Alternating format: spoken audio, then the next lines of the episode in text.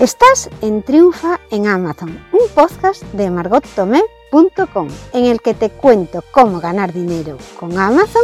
Los lunes trato temas sobre cómo vender como vendedor central. Los miércoles respondo a las consultas que me llegan desde margottomé.com barra contactar y los viernes hablo sobre cómo ganar dinero con Amazon afiliados.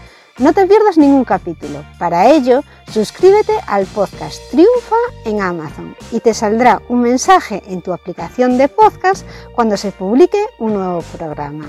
O suscríbete a la newsletter en margotome.com, en donde te informaré mensualmente de lo que ha pasado por la web en el último mes de manera resumida. Hola querido escuchante, soy Margot Tomé, estás en el podcast Triunfa en Amazon y hoy contestamos a preguntas de los escuchantes sobre cómo mejorar la operativa con nuestro negocio con Amazon.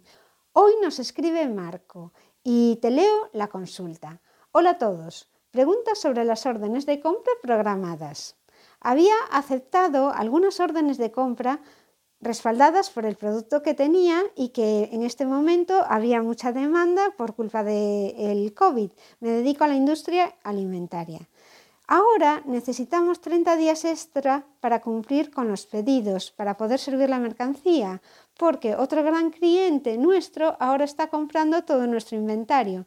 Voy a necesitar 14 días extra para cumplir con estas órdenes de compra de Amazon.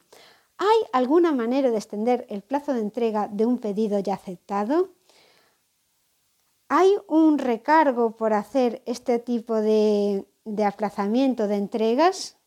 Solo necesito unos cuantos días y me gustaría servir los pedidos. ¿Es posible?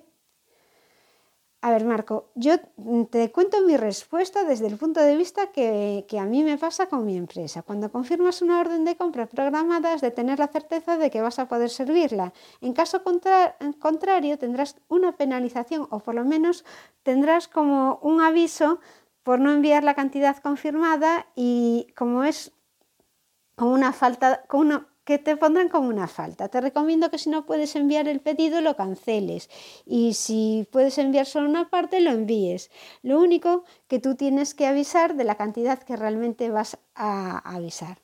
Existe la opción de reconfirmar la cantidad cuando te das cuenta de que no la puedes enviar.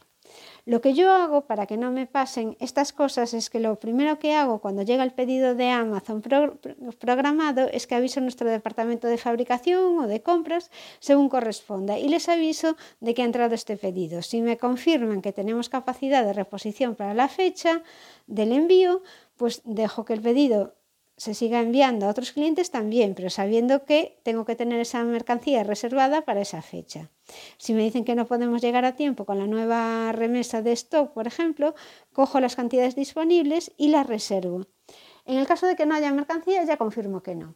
En principio, confirmo a Amazon solo las cantidades que realmente puedo enviar, haciendo una previsión de las entradas de fábrica o de almacén.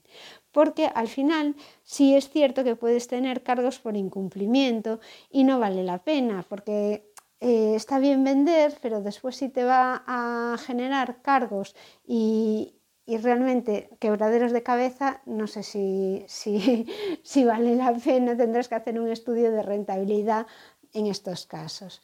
A veces las penalizaciones de Amazon no son tan grandes como el beneficio que nos está reportando. Por eso hay que hacer un análisis en tu caso particular. Yo, desde luego, siempre prefiero trabajar sobre seguro, confirmar órdenes de compra que sé que voy a poder servir y si no, avisar si me pilla el toro y de repente veo que un artículo realmente programado no lo puedo servir, lo que intento es reconfirmar cuanto antes las cantidades que realmente voy a enviar. Bueno, Marco, muchas gracias por tu pregunta. Espero haberte solucionado esta duda que tenías y si alguien ha tenido otra experiencia en este sentido de que puede mm, aumentar el tiempo de, entrega en los pedidos, pues que lo diga. Yo desde luego no sé cómo hacerlo. Sí es cierto que ahora, por ejemplo, con lo del Black Friday, Amazon está diciendo que nos está dando unos cuantos días más de margen para hacer las entregas. Mm, nada más, yo no lo voy a probar tampoco. Nosotros tenemos una operativa que nos está funcionando y no necesito dos días más, o sea, o tengo la mercancía o no la tengo. Y, como ya la he confirmado, pues, pues ya está. Los pedidos que nos llegan en el día a día se sirve lo que hay y lo que no, pues se espera a que Amazon lance otro pedido que normalmente si no le enviamos esa mercancía suele repetir los pedidos. Como decía, muchas gracias Marco por tu consulta y espero haberte solucionado la duda.